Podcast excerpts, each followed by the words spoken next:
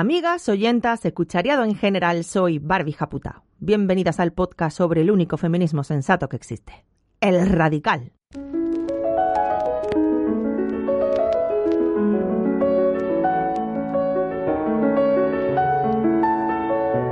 Radio Japuta, el podcast que sueña con la revolución feminista violenta. Volver a empezar de nuevo, reanimar los jardines, sentir en los pies los bailes, recoger fracasos al vuelo, luchar otra vez por el juego, que todo lo vuelve posible, jugoso, mutable, sensible, así lo quiero para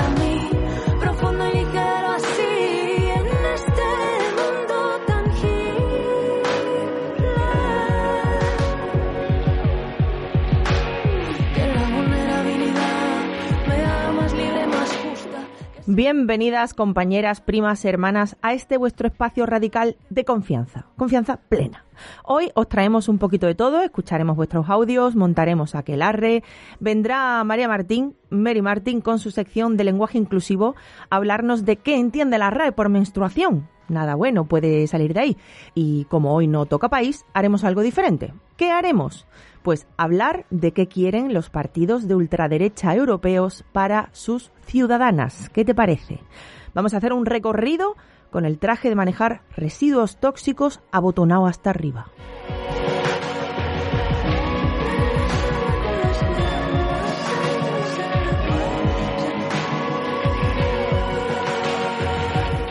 Como sabemos, en febrero hubo elecciones en Castilla y León y PP y Vox llegaron a un acuerdo para gobernar juntos. Y tanto que llegaron a un acuerdo. Ahora Vox tiene la vicepresidencia y tres consejerías. Cuando se supo del pacto, escuchamos y leímos muchas veces que Castilla y León iba a ser la primera región en Europa gobernada por la extrema derecha. De hecho, la cuenta oficial de Twitter del PSOE tuiteó esto tal cual os lo acabo de contar. Pero por desgracia, es- esto es totalmente falso. Ya nos gustaría a nosotras que lo de Castilla y León fuera una anomalía tan grande en Europa.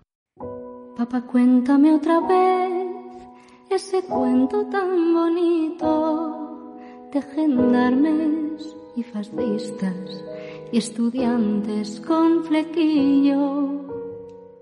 Actualmente en Hungría y en Polonia tenemos a la extrema derecha en el gobierno. Además, en estos dos países es que ni siquiera hay una oposición de izquierda fuerte. En Austria, entre 2017 y 2019, estuvo en el gobierno el ultraderechista Partido de la Libertad. En Italia, Salvini, el líder de la Liga Norte, fue vicepresidente y ministro del Interior hasta 2019. En Finlandia, el Partido de los Finlandeses también ha estado en un gobierno de coalición hasta 2019. En el Ejecutivo suizo tiene representación el Partido Popular Suizo, que también es de extrema derecha. En Noruega, el Partido del Progreso, te cagas con el nombre, ha estado en la coalición de gobierno entre 2013 y 2020. Y podríamos seguir, pero tampoco queremos aquí hacer una lista exhaustiva porque a día de hoy prácticamente en casi todos los países europeos hay algún partido de extrema derecha potente, con alguna excepción todavía como la de Portugal. Y por supuesto no solo han estado y están en gobiernos nacionales, también en muchos gobiernos regionales, municipales, etcétera. Otra vez que tras tanta barricada y tras tanto puño en alto y tanta sangre derramada. El famoso cordón sanitario a la ultraderecha que nos dicen en las tertulias que impera en Europa solo se aplica en un puñado de países como Francia, Alemania o Bélgica. En Alemania, por ejemplo, hubo en 2020 un caso parecido al de Castilla y León, en la región de Turingia. Solo que allí, cuando el candidato liberal pactó con la ultraderecha para gobernar, sí funcionó ese cordón sanitario y las presiones de los distintos partidos acabaron forzando al tipo a dimitir. Pero tampoco idealicemos a Alemania, porque tienen una extrema derecha fuerte, llamada Alternativa para Alemania. Y existe también un partido neonazi, el Partido Nacional Demócrata de Alemania, más minoritario, pero que alguna vez ha tenido diputados regionales, por ejemplo. Queda lejos San Denis, que lejos queda Jean-Paul Sartre. Las preguntas de dónde están y cuánto apoyo tienen estas formaciones ultraderechistas en Europa tienen una respuesta más o menos clara. Es más complicada la pregunta de ¿Qué es la ultraderecha europea actualmente? Porque en Europa es bastante heterogénea. No decimos ya la extrema derecha neonazi, que por supuesto está ahí, pero es más minoritaria porque genera rechazo en gran parte de la población. Ha habido algún partido de estos claramente neonazi y violento con bastante éxito, como Amanecer Dorado en Grecia hace unos años, partido que por cierto ya está ilegalizado. Pero en general, la extrema derecha que tiene éxito hoy busca gobernar y se ha moderado en las formas para conseguirlo.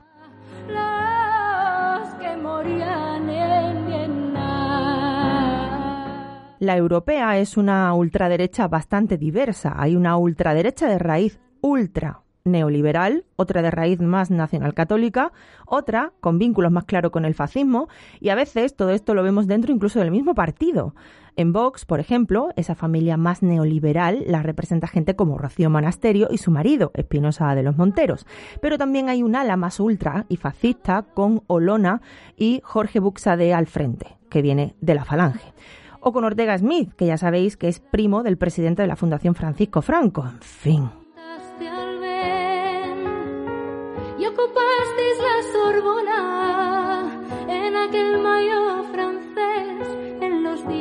La diversidad en la ultraderecha europea hace que haya cierta variedad en cuanto a las ideas de estos partidos sobre el feminismo y sobre el papel de las mujeres.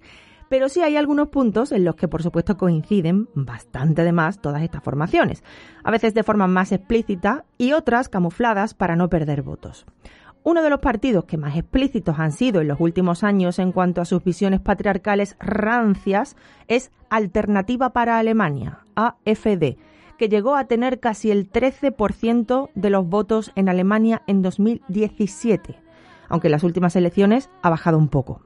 Esta gente defiende abiertamente los roles de género, blindar el género, vamos, y también la familia tradicional. Creen, por ejemplo, que las mujeres solo debemos trabajar si nuestra situación nos obliga a ello, porque lo ideal es que seamos madres y esposas. 13% de los votos. Por supuesto, son antiabortistas, son fuerzapartos y no les gusta nada la ley del aborto alemana que encima ya es bastante restrictiva. Y también, por supuesto, están en contra del matrimonio entre personas del mismo sexo. Vamos, ¿qué os esperabais? Queda lejos aquel mayo, queda lejos San Denis, lejos. Estas ideas tienen sus raíces en parte en la influencia religiosa cristiana, pero también en el racismo, la xenofobia y una teoría conspirativa que es bastante transversal a la extrema derecha europea, que es la teoría del gran reemplazo. las que no sabéis, agarraos. ¿Qué es esto del gran reemplazo que ya estamos viendo también con Vox en los medios? Pues ojo, sostienen la idea de que como los europeos tenemos índices de natalidad bajos, Europa va a acabar inundada de no europeos. Ellos entienden por europeas y las personas blancas, claro. Y cuando dicen extranjeros no se refieren precisamente a estadounidenses, sino a árabes, musulmanes especialmente, que al tener más descendencia van a acabar siendo mayoría, van a reemplazarnos, digamos, y que además nos impondrán, pues eso, acabar con los valores tradicionales europeos. Por ahí viene parte de la obsesión por la familia tradicional, el matrimonio tradicional, los roles de género tradicionales y la promoción de la natalidad de los nacionales de cada país. Y con nacionales vuelven a referirse a blancos. Porque para ellos, los nacionales de otras etnias no son realmente nacionales, son pues otra cosa. Oh, bella ciao, bella ciao, bella ciao, ciao, ciao. Y esto lo comparte casi toda la extrema derecha europea actual, así que es también útil para identificarla, porque al final todas sabemos que hay también líderes de ultraderecha en partidos que no son considerados de, ultraderecha. Pensemos en el ala más facha del PP, Ayuso y compañía. Por supuesto, en los países donde gobierna la ultraderecha ya se han visto medidas que van en línea con todo lo que estamos hablando. Por ejemplo, la prohibición casi total del aborto en Polonia. Por ejemplo, las trabas procedimentales que se ponen para abortar en Hungría. Polonia y Hungría, además, son dos países donde ya se promueve activamente la vuelta de la mujer a roles patriarcales, donde se aplican políticas natalistas y donde además la comunidad LGTB está en el punto de mira.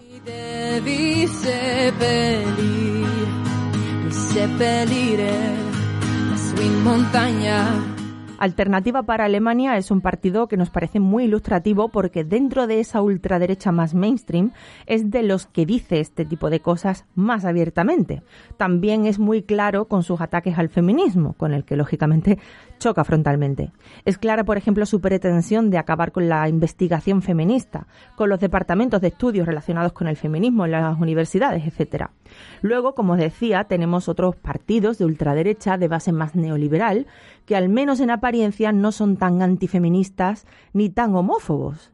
En apariencia, repito. Un buen ejemplo es el Partido por la Libertad de Holanda, el PVV, que por cierto, no deja de ser curioso que muchos de estos partidos, o varios, lleven lo de la libertad en los nombres, si os habéis fijado. Es como dime de qué presumes y te diré de qué careces. También es la bandera de Ayuso, ya sabéis. El caso es que este partido holandés es más gay friendly, y defiende, por ejemplo, también la integración plena de la mujer en el mercado laboral. Como que prima más el capitalismo feroz y ahí nos ven útiles. Pero también es un partido muy racista y xenófobo, en el que esa teoría del gran reemplazo tiene mucho peso. Es que, es que tiene tela.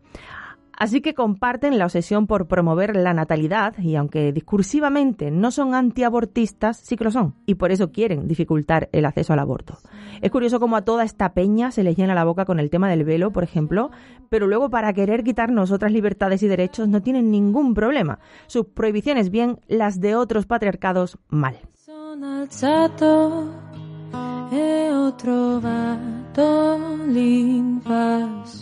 Vamos a otro partido muy conocido, la Agrupación Nacional de Marine Le Pen en Francia.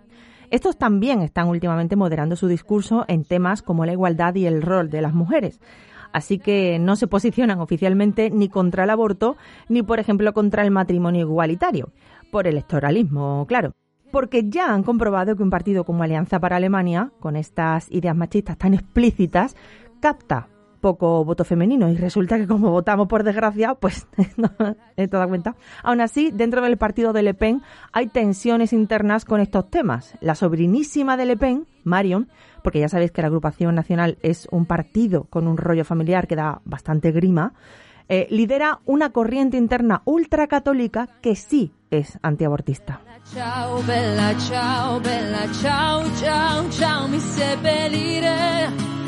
Todos estos partidos, por supuesto, están también en contra de las cuotas y demás. La mayoría andan con el discurso este de que todo es violencia y que la violencia machista no existe porque es todo es violencia. Cualquier violencia es violencia, entonces no, no hay que clasificar las violencias según ellos, que ahora veremos también, por supuesto, en el caso español. O sea que se puede decir que hay una serie de líneas maestras antifeministas en las políticas de esta ultraderecha, aunque luego haya grados. Y bueno, ¿dónde nos queda Vox? Pues aquí queríamos llegar. Dentro de la ultraderecha mainstream europea, Vox es uno de los partidos más abiertamente machistas. Si echáis un vistazo al último programa que sacaron el año pasado con el original nombre de Agenda España, os quedará bastante clara la movida. Os leo algunos puntos de ese programa. Derogar toda legislación que atente contra la igualdad entre hombres y mujeres, así como instrumentos políticos ineficaces y discriminatorios tales como las cuotas, la paridad obligatoria o la preferencia de un sexo sobre otro en la contratación pública. Es decir, dejad que las empresas discriminen a las mujeres sin freno, por favor. ¿Por qué quieren esto? Lo vemos en el siguiente punto dignificar y bonificar la decisión de uno de los progenitores de dedicarse en exclusiva al cuidado y educación de los hijos. Claro, le hace la madre, ¿sabes? No lo pueden poner así, porque ya decimos, moderan las formas, ¿no? Derogar la ley de violencia de género y aprobar una ley de violencia intrafamiliar. Esta se, se comenta sola salvaguardar jurídicamente el derecho a la vida desde la concepción hasta la muerte natural. Esto lo dice el partido de Abascal, un tipo que se ha lamentado en redes sociales de que no exista la pena de muerte en Europa. Al parecer la pena de muerte es una muerte natural. ¿eh?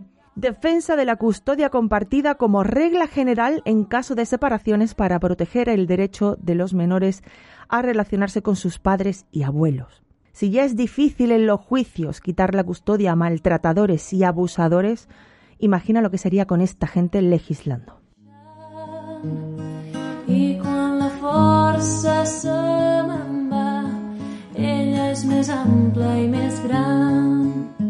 Algunas de las declaraciones y desplantes que viene haciendo esta gente en los últimos años hablan también por sí mismas.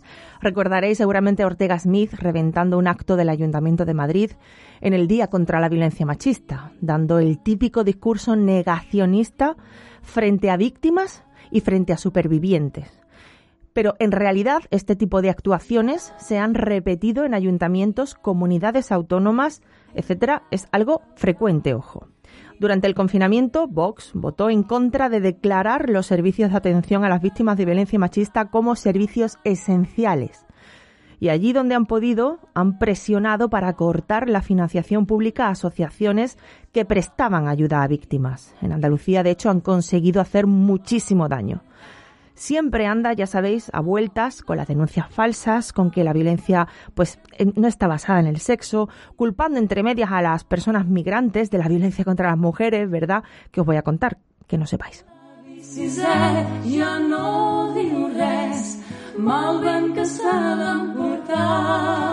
Ahora tenemos de candidata a la Junta de Andalucía a Macarena Olona, que el otro día dijo lo siguiente. Como mujer me parece insultante que me digan que una menstruación tiene que acarrear una baja laboral que por supuesto van a pagar los empresarios. Miente descaradamente, pero como habla para su electorado que le va a creer todo, pues no pasa nada. Ni una menstruación acarrea una baja laboral, ni la van a pagar los empresarios, pero ¿qué más te da la realidad, verdad? Es importante subrayar que no son pocos los partidos de ultraderecha que tienen mujeres al frente o en puestos clave. Es un colaboracionismo necesario para que sus mensajes calen en algunos sectores de la sociedad. Ahí está Le Pen, en Francia.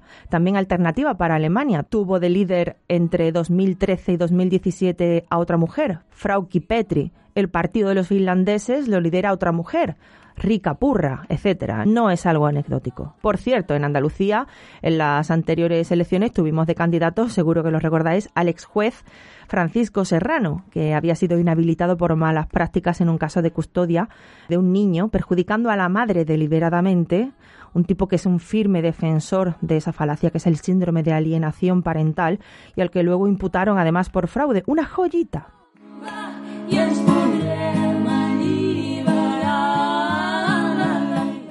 Recordemos también a la diputada de Vox en la Asamblea de Madrid, Alicia Rubio, que propuso una asignatura en la que nos enseñaran a las mujeres a coser y dijo que el feminismo era cáncer y que estaba muy preocupada por el lesboterrorismo. ¿Qué es el lesboterrorismo? Yo digo con un huevo colgando y el otro lo mismo. Y también tenemos a Jorge Buxadé asegurando que las feministas somos mujeres feas, que les decimos a otras mujeres lo que deben hacer son una fuente inagotable de ignorancia y de odio. Luego también son una fuente inagotable de gilipolleces, por otra parte. ¿Os acordáis cuando Pascal dijo en una entrevista de Antena 3 que el matrimonio gay era una unión civil como la que podrían tener dos hermanas viudas? ¿Eh?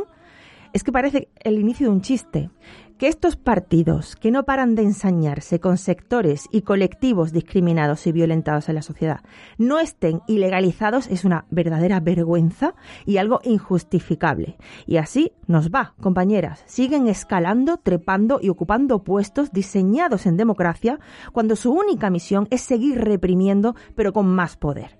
Cuando nos demos cuenta, ya estarán arriba del todo, ilegalizándonos ellos a nosotras. Tomba, tomba, ben corcada deu ser ja si tu les tires fort per aquí i jo les tiro fort per allà. Os quería preguntar una cosa. ¿Alguna vez habéis sentido... Que ha sido toda la vida la oveja feminista de la familia. La histérica, ¿sabes? la exagera, la que lo saca todo de quicio. Y claro, pues una empieza a pensar. Empezabas a pensar que estabas un poco loca. Y al ir escuchando experiencias similares a la mía, pues me he dado cuenta. de encontrarnos las mujeres es tan importante. Saber que somos muchas, que estamos en todos lados, que tenemos fuerza. Y sobre todo cuando tengo ganas de quemar algún contenedor, sé que ya no estoy sola. Salgo a la calle como si no fuera sola, como si fuéramos en pandilla, en mogollón. Me da la vida, me hace ser crítica, ser consciente. ¿Y qué más te voy a contar? Que tengo el Nike empoderado.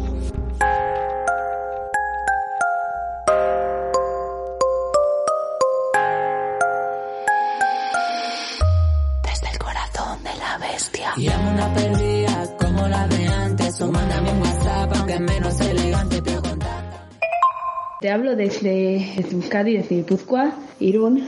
Aquí, durante las fiestas patronales del pueblo, se celebra un alarde, un desfile, el alarde de Irún y el alarde de Ondarribi, dos pueblos colindantes aquí de la zona, en conmemoración de una batalla que hubo en 1500, vete a saber cuánto. En este alarde, históricamente, pues se desfila vestido con ropas tradicionales en diferentes compañías organizadas básicamente más o menos por barrios. Antes del 96 las compañías estaban creadas exclusivamente por hombres y solo había una mujer por compañía, que es la que conocida como cantinera, que sería algo así como una especie de reina del carnaval. La única mujer entre tantos hombres y encima las condiciones que hay que tener para salir de cantinera.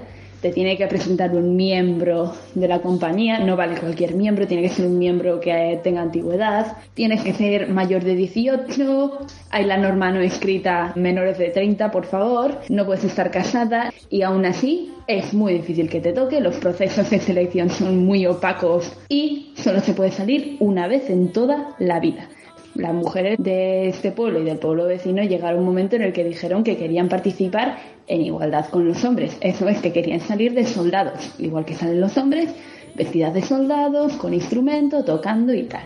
Y hoy en día estamos en la situación en la que en el pueblo hay dos alardes diferenciados. Uno, el que se llama el alarde tradicional, y luego está el alarde mixto o el alarde público que es el alarde en el que los hombres y las mujeres desfilan con igualdad. Y lo que es más retranca es que esto no es todo, es que todavía hay más.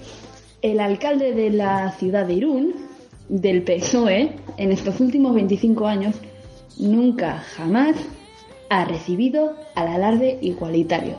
Solo se ha dignado a recibir al alarde tradicional y que segrega por sexos. El alcalde del PSOE,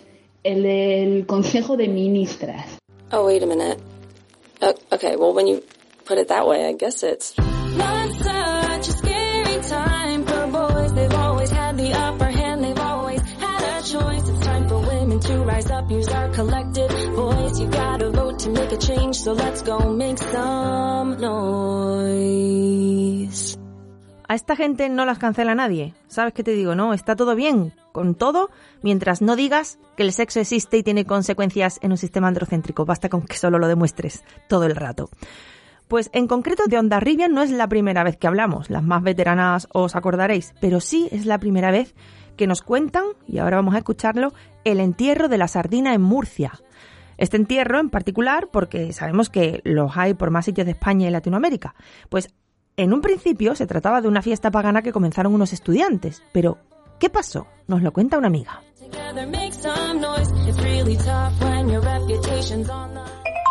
En 1940 o por ahí se reactiva la fiesta modificándose y degenerando de tal modo que al final lo que es ahora mismo es una fiesta en la que los sardineros, que son las personas que desfilan, los que llevan la sardina a quemarse. Hoy día los sardineros, que son los que desfilan, son la gente rica. Tú para ser sardinero tienes que ser empresario y tienes que pagar una gran cuota, ¿vale? Funciona con invitaciones, ¿no? No, yo tengo dinero, quiero ser sardinero, no. Te invitan. Los empresarios, los sacapanzas, solo son hombres. Ahora ya se introduce alguna mujer, que suelen ser sus mujeres, pero ellas participan, digamos, en los saraos las cenas, los eventos, pero lo que es desfilar y montarse en la carroza, solo hombres. El desfile consiste en que cada grupo sardinero tiene su propia carroza y tiran desde arriba regalos al público. Regalos son cosas que empezaron siendo pelotas, juguetes, etcétera, y ahora tiran cosas plan de ferretería o de,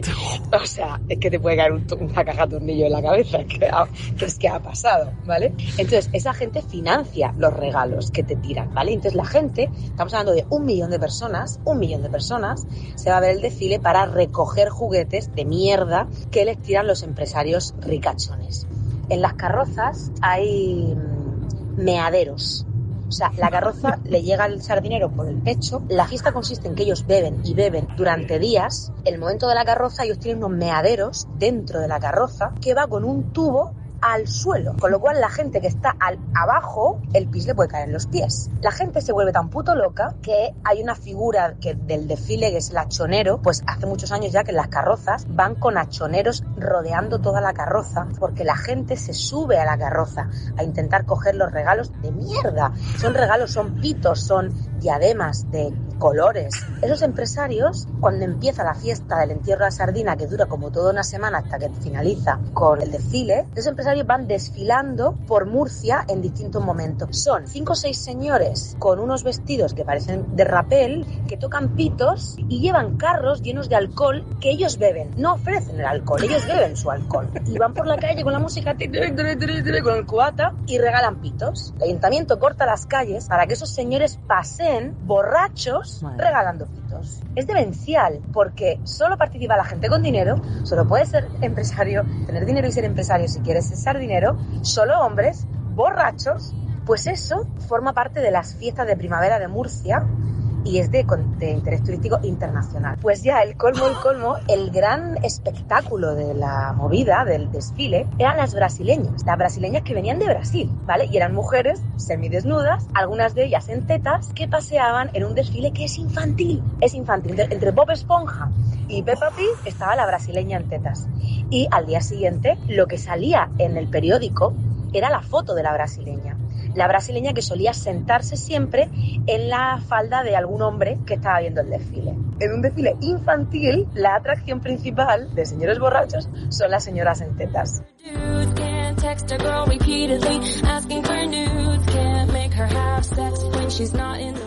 Me encanta cómo lo has relatado, indignándote especialmente en el momento diademas de colores. Amiga, esto es lo de siempre. Ellos mean por doquier y nosotras es pamear y no echar gota. ¿Te has dado cuenta, no? Hemos pensado, a raíz de estos dos audios de Ondarribia, Irún y, y de Murcia, que podríamos hacer un concurso de fiestas, ¿eh? Fiestas patronales de pueblos, de ciudades, de países, que odien abiertamente a las mujeres. Y al final de la temporada, pues votamos y le damos con un premio en la cabeza al que resulte ganador. ¿eh? ¿Qué os parece? Esperamos vuestros mensajes, amigas. Ya tenemos eh, Irún y Onda Ribia y el entierro de la sardina en Murcia.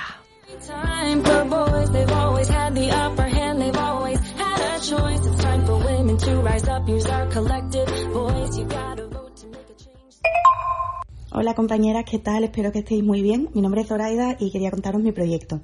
Eh, si os fijáis, cuando vamos a los museos y monumentos, estos que deberían de reflejar nuestra identidad, nuestro patrimonio, no lo hacen de manera real, puesto que la mujer, si no aparece invisibilizada, pues está como sujeto pasivo, cuando la realidad histórica es muy diferente. Yo siempre he querido hacer un manual divulgativo que relate la historia de la mujer desde la prehistoria hasta nuestros días a través de recursos patrimoniales de los museos públicos de Andalucía. Pero por esto que las psicólogas llaman autosabotaje, pues nunca me atreví a hacerlo. Y ahora mismo se encuentra en campaña de crowdfunding este proyecto con la editorial libros.com y si os hacéis mecenitas o hacéis un matrocinio, pues vais a recibir en vuestras casas uno de los libros más bonitos que vais a tener en vuestra librería, donde conoceréis a las mujeres como cazadoras, gladiadoras, gobernadoras, sultanas, artistas, matronas, esclavas, peregrinas, con fotografías a color de obras de arte, de piezas de arqueología, de objetos y de, espacios arquitectónicos ¿no? que tenemos en, en algunos museos. Así que de verdad espero de corazón que os guste mucho este proyecto, tanto como a mí, y estoy deseando que pueda salir a la luz. Un abrazo. Muchas gracias, Zoraida. Pondremos toda la información que nos has dado en radiojaputa.com para que las compañeras vean el proyecto del libro que es hermosísimo y se llama Andalucía en femenino. Ojalá se inspiren más compañeras de otras regiones y países y les den vida a sus artistas y a sus mujeres del pasado, rescatándolas, visibilizándolas e inmortalizándolas también.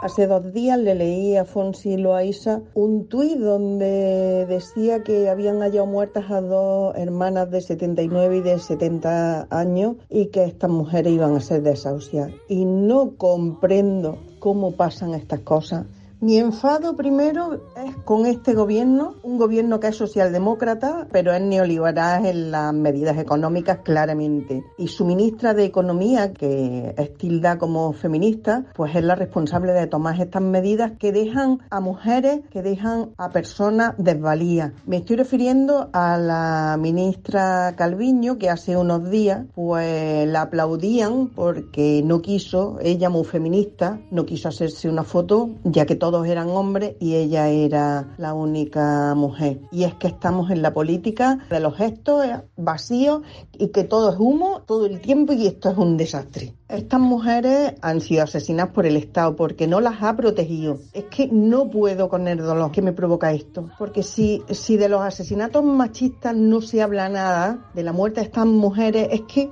el silencio es que es clamoroso, es que, es que está ahí es que nadie está diciendo nada, ni siquiera nosotras, por más que miran las redes sociales de mujeres a las que sigo y cuando se han enterado me han respondido, no me he enterado. Primera noticia, la brecha salarial se traslada luego a, la vejez. Hay más de un millón y medio de mujeres que perciben pensiones por debajo de, de los 500 euros. Y si hablamos del caso de las mujeres que son viudas, es que su situación es más grave todavía, porque si un hombre está cobrando una pensión de 750 euros, la mujer al enviudar cobra la mitad de lo que cobraba el hombre como pensión. Y esto se consiente es que las políticas económicas que nos llevan a la pobreza, que se habla muy poco de ellas. Y esas políticas económicas matan ya en vida, e, e, en la vejez, que es cuando más desvalida se está. Es que es muy grave que dos mujeres ancianas hayan decidido acabar con su vida antes de verse tiras en la calle. Y que ese gesto no tenga repercusión. Me pregunto que si es porque son mayores, porque son ancianas, porque sufren la doble invisibilidad. ¿Qué habría en las cabezas de estas criaturas, en su corazón, en esa soledad tan grande. Y lo están permitiendo, y lo hace el Estado. Es violencia económica y es violencia que ejerce el Estado. Y no, no podemos dejar que esto caiga en el olvido, no lo podemos consentir porque estas mujeres son las invisibles de las invisibles.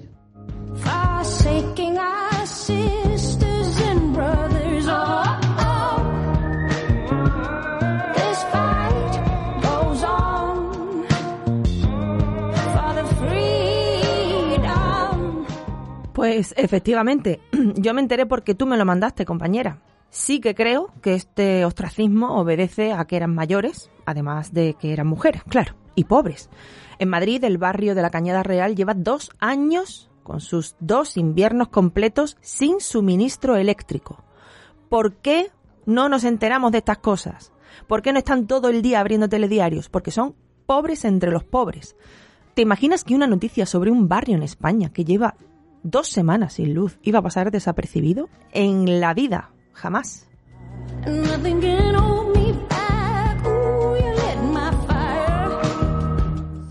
Estas dos hermanas que han decidido marcharse del mundo han recibido tras su muerte lo mismo que recibieron en vida. Invisibilización, cero empatía y más y más soledad.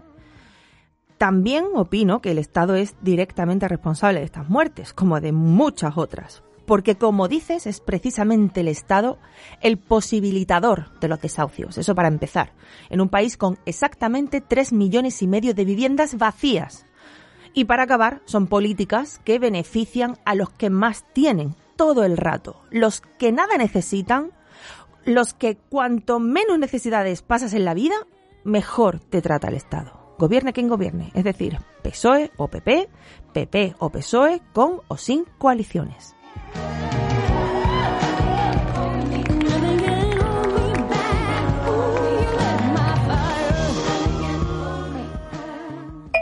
Hola Barbie, hola primas. Justo estaba leyendo tu artículo en público sobre el tema del aborto en Estados Unidos y se me ha venido a la mente una frase del libro Brujas de Mona Choyet que me apetecía mucho compartir con vosotras, que dice así: Actualmente no hay nada más falaz que la etiqueta de provida que se endilgan los militantes antiabortistas.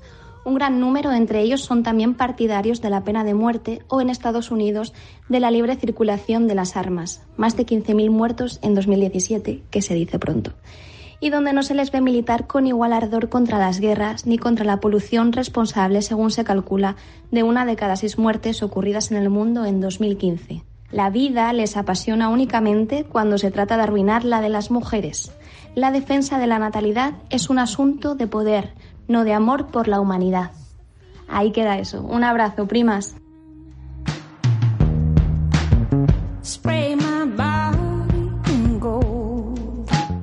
Claramente los antiabortistas tienen en la cabeza antes que la vida el decirle a las mujeres, ¿te abriste de patas? Pues a pechuga.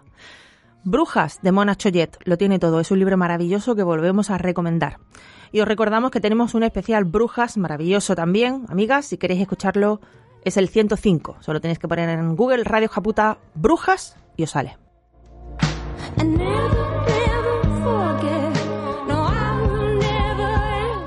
Escuchamos a Anne Brun, compositora, cantante y guitarrista noruega que compuso esta canción y la publicó en su Facebook este último 8 de marzo y escribió lo siguiente. Los derechos humanos que muchas de nosotras damos por sentado no provienen de la nada. Muchas mujeres han luchado y se han sacrificado alrededor del mundo para lograr avances y libertad. Y tantas siguen luchando. Este es mi homenaje para ellas.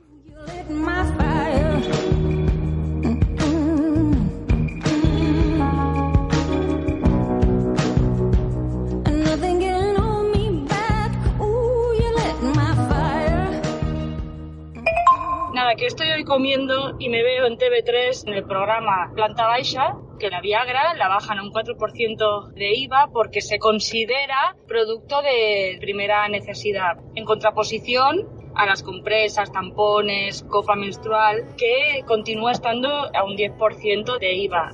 A mí se me ha quitado la gana de comer. Me acuerdo mucho de la serie esta de, del cuento de la criada, cuando hacen todo este tipo de cosas que casi casi parecen hechas a mala leche y para joder, encuentro que hay mucha mucha similitud en los actos, ¿no? Estos de este tipo es pisotear a las mujeres y poner en valor siempre pues la vigorosidad del hombre, la sexualidad del hombre, el pene del hombre.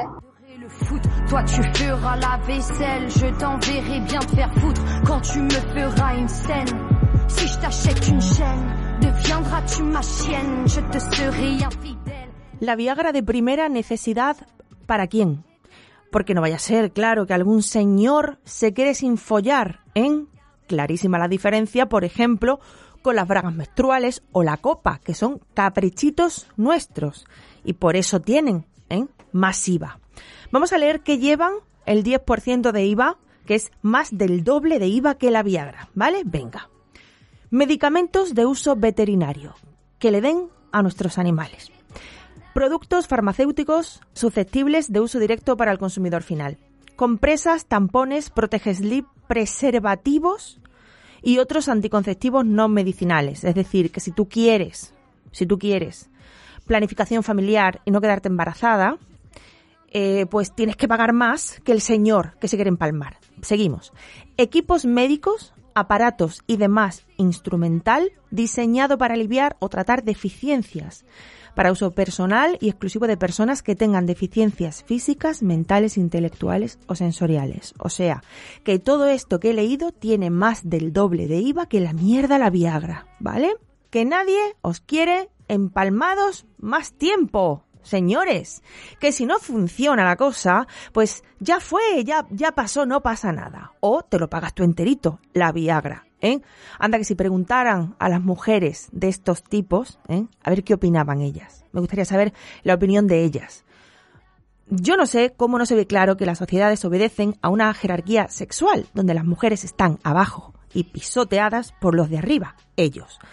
Si es que todos los días en todos los lugares del mundo hay ejemplos que nos joden por el simple hecho de nacer con vulva, que la regla es un gasto tremendo y a la vez las más pobres son siempre mujeres, que debería estar subvencionado al 100% por el Estado todo lo que tenga que ver con la higiene menstrual. O bien nosotras, por otro lado, no ponernos nada y dejar nuestra sangre en el asiento del bus, en el cine, en los bancos del parque. Si les molesta, pues que nos manden la copa a casa, pero es que te voy a decir una cosa, ni dejarla en el buzón, ¿no?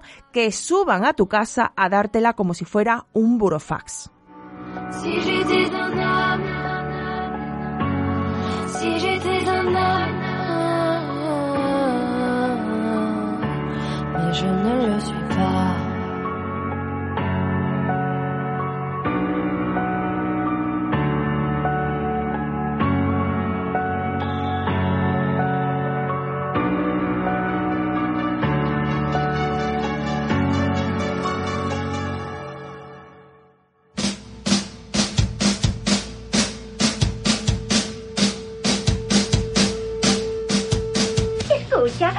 Soy tía Prasenius y he venido para ayudarte.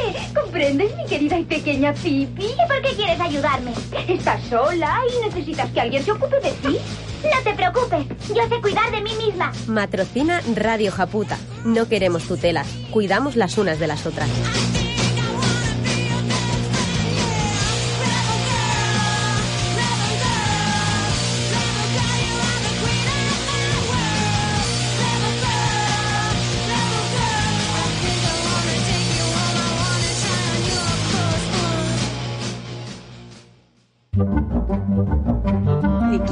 Quiera, ni vale ni bala, ni sí ni no, ni por favor ni por favor. Ni por favor ni por favora. Ni por favor ni por favora. Ni por favor, ni por favora. María Martín, Mary Martín, buen lunes compañera, ¿qué nos cuentas hoy? Hola Barbie. ¿Qué te pasa, hija mía? ¿Por qué hablas tan bajito? No hablo bajito, susurro.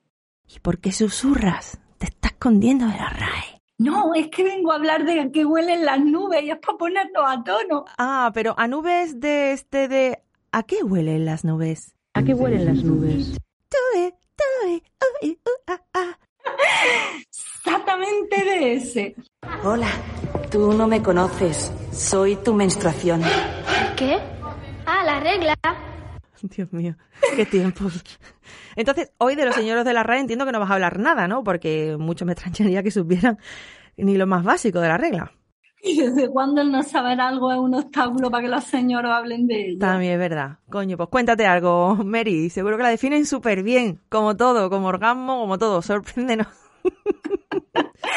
Tómate antes algo para el mareo porque vamos a dar vueltas como para acabar malas. Lo de malas va con segundas, porque a mí me toca el NAI que algo tan natural que nos sucede a la mitad de la población mundial se haya concebido siempre como una enfermedad o una rareza. Mary Martín. No iba por ahí, sino porque la menstruación es un volverse loca de definición en definición para no decir nada. Aunque ahora que lo dicen lo de mala, ¿sabes que estar mala no aparece en el diccionario de la RAE como sinónimo de menstruación? Pues me parece mal, pero eso cómo va a ser. ¿No será que viene al final con, con las locuciones, Mary? Espérate, voy a mirar. Mala acción, mala andanza, mala no sé qué, mala no sé cuánto, bla, bla, bla, mala baba, mala hostia, mala pécora, mala pécora. Que viene hasta mala, o sea, viene hasta mala pécora y no viene estar mala, Mary. Bueno, tampoco quería yo darte un disgusto tan grande, mujer. Es que, a ver, te digo una cosa. Una cosa es que a mí la expresión me parezca abominable y otra es que ni en estar ni en mala aparezca, que es como las mujeres lo han nombrado siempre, estar mala, aunque sea estigmatizante, pero es que a la RAE lo de estigmatizar se lo trae al pairo, al revés, fomentan la estigmatización. Mala pécora sí, pero estar mala no. Al final es que recogen cómo ellos nombran las cosas, no como las nombramos nosotras. Además, ya sabemos que malas pécoras, Mary, hay millones poblando el mundo y se dice sin parar, ¿verdad? Desde que el mundo es mundo, vamos. No como la menstruación, que al final es solo algo que le pasa a la mitad del mundo, humanas y no humanas, y apenas son pues casi todos los países de habla hispana usándolo. Bueno, si te consuela, mala no está, pero hasta que sí. En la octava acepción y en desuso menstruo de la mujer. Y también viene tener la regla. Mucho no me consuela, pero a ver, eh, prueba con lo de la regla porque para achaques lo de la RAE. Primero un aviso, ¿eh? En el diccionario de la RAE hay nueve acepciones de regla antes de llegar a la menstruación. No te vayas tú a creer que es la primera, no se le ha ido la cabeza definiendo ni nada. Afecta a la mitad del planeta, pero pasa por detrás de lo que afecta a la ciencia, a la moral, a artistas, a las matemáticas, por decir ejemplo. Y al final, en décima posición, van y ponen menstruación de la mujer. ¿Ya? Nos tienen 10 puestos esperando para eso. Mira, yo lo sé.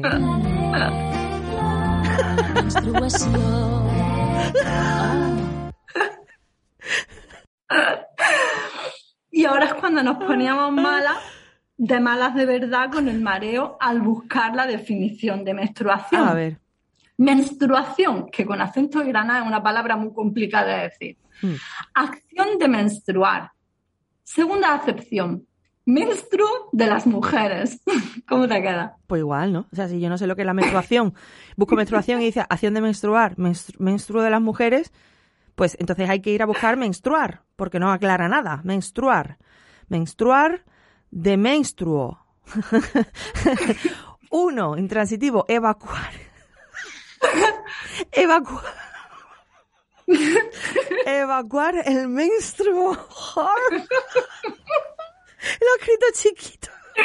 Es broma, ¿no? Ah, hola, fuera broma, que dicen en mi pueblo. Lo escriben y se deben de creer que está bien definido y todo. Bueno, espérate, vamos a menstruo. vamos a menstruo. ¿Qué remedio? Menstruo, menstruo. Del latín menstruus, de mensis mes. Uno, adjetivo perteneciente o relativo al menstruo de las mujeres. Y dale. Ala, es que mira, en la RAE ponen, toda- en la RAE por lo menos ponen todavía mujeres. Ya verás Que somos antiguos, ya lo sabemos. Ya verá cuando se enteren de que pueden jodernos aún más, borrándonos directamente el nombre de ahí. Se van a poner las botas, Mary. Mujeres y hembras de ciertos animales, sangre menstrua. Dos, adjetivo en desuso, perteneciente o relativo al mes. Tres, acción de menstruar. Cuatro, con la burra del trigo. Sí, sí. Te harta de menstruo, menstruar y menstruar. Pero no te dice. Cuatro, sangre procedente de la matriz que todos los meses, bueno, eso está por ver, evacúan naturalmente las mujeres y las hembras de ciertos animales. Coño, en la última sección al final te aclaran algo. Ay, Barbie, sobre la de del mapa quitando mujer. Ay, me meo con esta gente. Tengo que decirte que hace nada ya uno de los doctos señores que tienen a bien explicarnos cosas desde la RAE hizo referencia a eso. Mm, miedo me da. ¿En qué, en qué sentido hizo referencia a esto, María? Pues porque se le ocurrió decir una de esas cosas eh, que jode mucho más mm, si nos las tomamos a risa, ya verás. A ver. Dice Darío Villanueva, académico y es director de la RAE. En el ámbito del feminismo, yo quiero poner voz de señor, pero no, no, le no me sale, o sea que os lo imagináis. En el ámbito del feminismo, en los 80, la palabra woman, mujer en inglés, nos lo aclaran porque, claro, ellos saben inglés, pero nosotras seguramente no, ya fue rechazada porque en su segunda parte dice hombre. Desde esa ideología de la no identificación de género, ya no se puede decir madre sino persona gestante. Y en el caso de la propia palabra mujer, es más correcto decir, agárrate, persona menstruable. ¿Este quién es? ¿De quién es hijo este? Darío Villanueva, has dicho, exdirector de la RAE y académico. Te voy a decir una cosa, esto estaba cantado que iba a pasar. ¿eh? Yo eh, ¿Cuántas veces lo he dicho? Lo voy a venir. Lo rápido, amiga, que ven los misóginos que las teorías queer les vienen de perla. Es asombroso. O sea, personas menstruables. Es que ya ni menstruantes, sino menstruables. ¿Eso qué es? ¿Que nos menstruan encima? ¿Que podemos menstruarnos sobre algo? Pero es que encima, en su línea, menstruable ni está en el diccionario, tía. Aunque sí tenemos el honor de que se refiera también a las mujeres la palabra de lejísimos más fea del diccionario. Menstruoso, menstruosa. Cágate. Menstruoso, menstruosa. Uno, adjetivo poco usado, perteneciente o relativo ¿En al serio? menstruo. Dos, adjetivo poco usado también, dicho de una mujer que está con el menstruo, lo que le gusta el menstruo. ¿Qué le iba a decir? Ay, qué jodioso. Menos mal que te dicen que es poco usado, si no, tú no lo sabrías. Yo estaría todo el día diciéndolo. Estoy No, y yo- menstruosa. Bueno, ya no, no, pero estoy menstruosa. Uh, imagino que el señor este, el, el Darío no sé qué, se referiría a persona menstruante, ¿no? Es que te voy a decir una cosa, esta, gente no dan abasto en aprender toda la nueva terminología queer, que debe encantarle toda. De hecho, te recuerdo que ya, ya dijeron que iban a poner en el observatorio Elle, antes de que la gente supiera que era eso. Bueno, debe eh, encantarles, por supuesto, toda esta movida. Todavía no han tenido tiempo de meter la sección más usada y con más bibliografía de la palabra patriarcado. No es casualidad, no es casualidad, recordemos. Está muy liado, caramba. Yo supongo, supongo que se refería a menstruante, pero a saber lo que pasa por la cabeza de estos criaturas, porque yo no me atrevo a aventurar nada. Está escuchado campana y ha dicho, yo me cuelgo lo arte. lo que sí podemos decir, sin la menor duda, es que eso que dice el tal Darío, no lo hemos pedido las feministas porque es precisamente machista. Y es ahí que la RAE esté tan abierta a, hablar de estas mierdas y a abrazarlas todas. Porque tontos, lo que es tontos, no son. Bueno, yo en esta última parte de que tontos no son, quizás podría poner algún pero, pero en fin, vamos a lo nuestro. El caso es que saben que no es inclusivo, así que un punto más para que les guste, obviamente. Y no es, no es inclusivo por un montón de motivos, no por uno nada más. El primero, que se usa para evitar decir mujeres. Si se deja de nombrar lo que se estaba empezando a nombrar y a visibilizar, estás invisibilizando a las mujeres. Por lo tanto, es sexista. Es que ya la propia palabra sexista sería transfobia, ¿es cierto o no? Claro, piénsalo. Sí, sí, pero acuérdate, acuérdate del lío que se montaban con lo del sexo y el género que lo vimos en Navidad. Tienen un galimatía ahí que no saben por dónde va.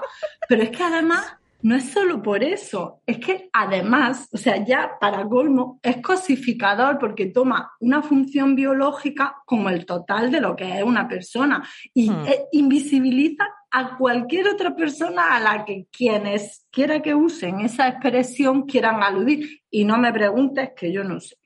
Porque es que no nombra ninguna realidad no modifica el cambio, el marco conceptual de quien escucha o de quien lee, porque la mayor parte de la gente, tú lo dices y no sabe qué puñeta es eso. No es inclusivo porque excluye a las mujeres, pero cosificaría en cualquier caso. Sí, y mientras por todo el mundo las mujeres hacen malabares para nombrar sus funciones biológicas sin que a los señores les dé asco, sin sentir hmm. vergüenza, que en el fondo es lo peor. O andan todavía escondiendo las compresas en el fondo de la basura después de usarlas para que ningún ojo masculino de la familia se desmaye al abrir el cubo de la basura, Mary.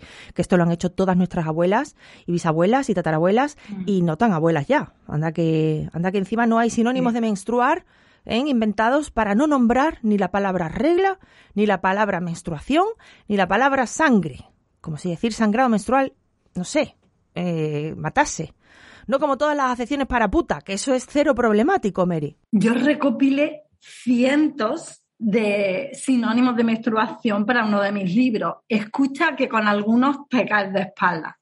A ver. Estar muy mujer, estar femenina, estar en esos días o en los días o en mis días. Estar en mis días es una expresión horrorosa que también tiene traducción en alemán y en inglés, que no lo pienso decir porque no sé ni alemán ni inglés.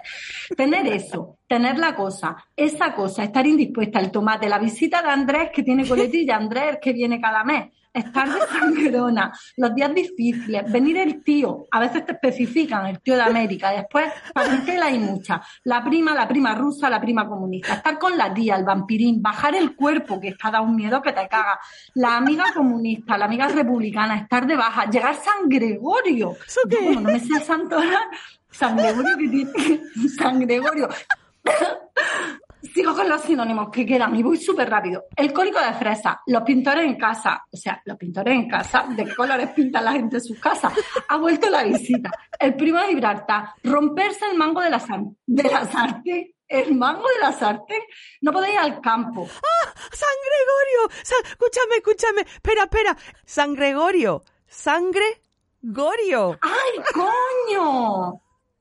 ¡Han dicho sangre! Pero escondido, claro. ¡Oh, qué bueno! Tía, ¿te puedes creer que he escrito un libro y le he dado 300 vueltas y no he sido capaz de ver sangre? Porque la han escondido muy bien, amiga. ¡Ay, qué bueno! Fíjate la abuela, que creativa. Iba por la huerta, por los pintores en casa.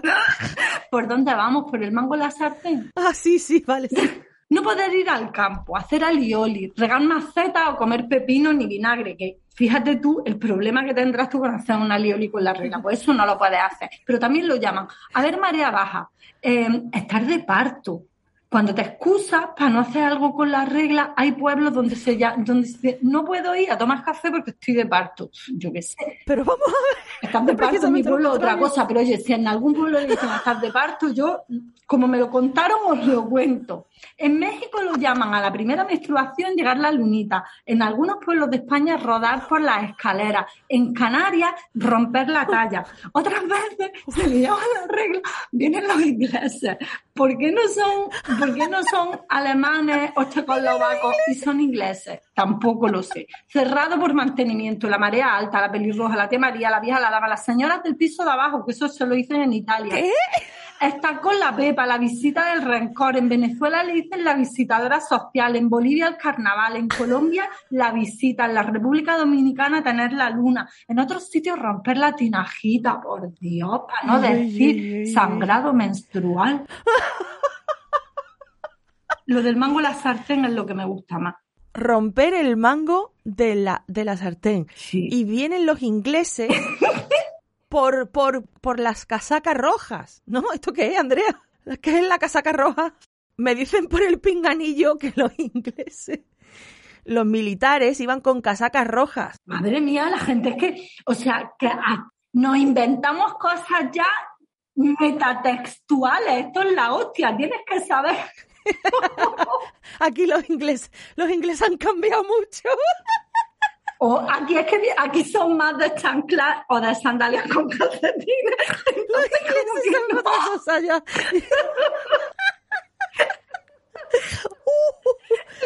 Yo ya no es lo que era.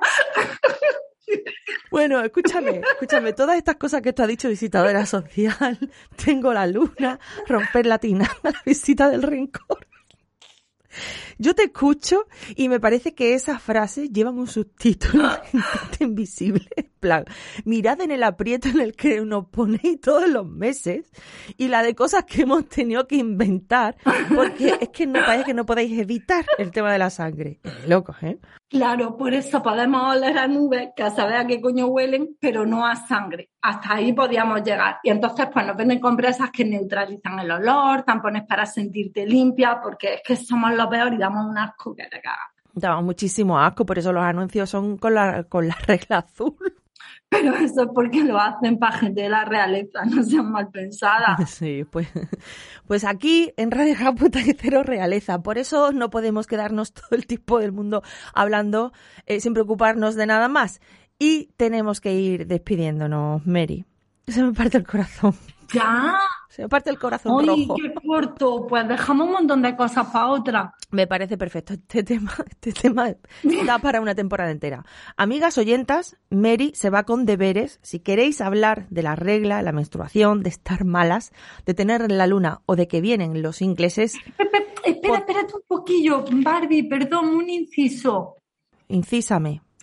Que tú hablabas de, si queréis hablar, y yo estaba pensando que hablen como les salga del potorro. Y es que me ha venido a la cabeza, que no sé si os lo he contado, que la RAE dice que potorro es un salero. Yo esa me la sabía, pero nunca, no, creo que nunca llegué a entender por qué. Pues los saleros tienen sal o son... Mira, mira, no sé. mira, mira, no, no, no, no, no, vete. Vete porque al final me voy a poner mala, pero de verdad. Amigas, oyentas, primas saladas, tenéis el 636 75 14 20 abierto para que nos contéis lo que os salga del coño, tengáis o no la regla sangrante. María, hasta la próxima, te quiero. Hasta pronto, Barbie, prima. Muase y muase. Chao. Chao. Radio Japuta, el podcast que odiaría a Walt Disney.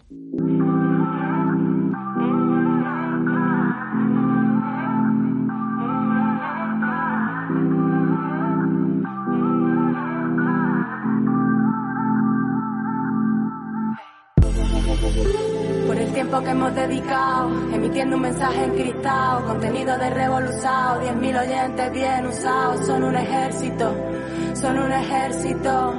La semana pasada, una compi nos mandó un audio pidiendo consejos para que la próxima vez que un taxista la llame gorda entre líneas, ella tenga recursos para contestar, porque se quedó súper planchada la pobre. Pues amiga, ha recibido un montón de ánimos, un montón de apoyo, pero por tiempo no podemos poner todos los mensajes. Pero aquí tienes, eso sí, varias ideas proporcionadas por el aquelarre de esta semana. me quedé súper rayada con la historia de la prima que había cogido el taxi porque tenía un esguince en el tobillo y el taxista fue súper grosero con ella, ella en el momento no supo reaccionar y luego en su casa se llevó un disgusto que flipas. Debería llamar a la compañía de taxis. Yo he llamado por teléfono a la empresa de taxis de mi pueblo explicando la situación como si le hubiera pasado a una amiga mía y me han aconsejado que llame y que reclame. Y además, si pago con la tarjeta en los recibos, ahí sale el número de licencia del taxi. Puedes decir cuál fue el taxista idiota, o sea, lo puedes señalar con el dedo. Yo creo que tenemos que hacer lo que nos salga del coño. Y si un taxista te dice no sé qué, le dices, mira, yo a ti no te debo ninguna explicación de nada, lo hago porque me sale del coño. Yo tengo una respuesta a mano, desde que me ocurrió a mí una situación parecida, pues mi respuesta es siempre fijarme en algo de la otra persona que nunca me ha gustado y contestar, pues sí, estaré gorda, pero tú gilipollas y lo tuyo no tiene arreglo. Deberíamos todas de aprender a eruptar o a tirarse pedos así a voluntad.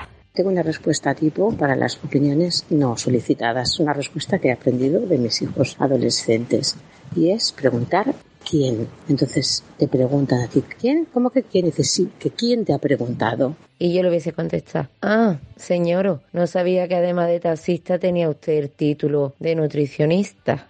Y pa' gordo mi coño. Tú tienes que ser borde, muy borde. El encabronamiento, la mala leche, todo eso está reservada a los hombres. Y tú le dices, pero a ti quién te ha pedido la opinión. Así, bien sería. Pero a ti quién te ha pedido la opinión. Y acto seguido, levantaría el culo y me tiraría un pedo. Y le diría, la toma, aquí te dejo la propina. O sea, pagaslle, chámalo, para que te leve para casa. Y ainda che dice que te has que andar. Tienes que decir, ay, cho, se nos poñemos a andar todos, tens que vender o coche. Estes señores cada vez que abren a NASA, por que non pensan antes de abrir a NASA? No te sientas mal, que me ha pasado en más de una ocasión y en ese momento no sabes qué responder, pues lo único que se me hubiera ocurrido es decirle a ti qué cojones te importa. Pero claro, en ese momento es normal que te dejan noquear y no saben ni qué contestar ni nada. Se me ha venido a la cabeza la canción de los punsetes, la de opinión de mierda, y más de una vez he pensado que si alguna vez me encuentro con una agitación así, simplemente empezar a cantar. Que no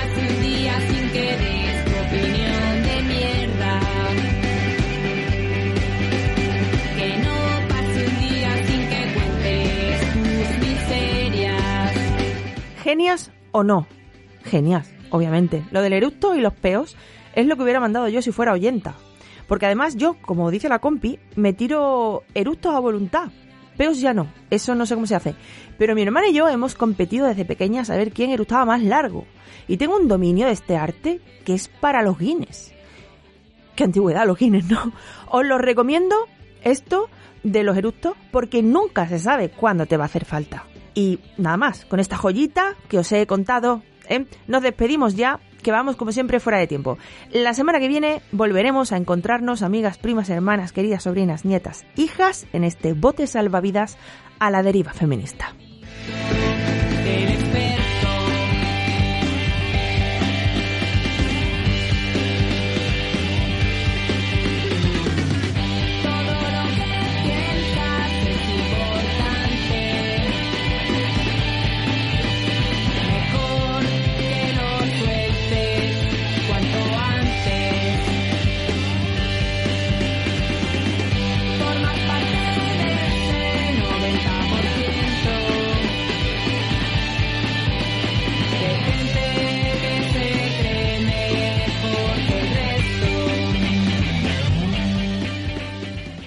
Radio Japuta. Sin vosotras, nada.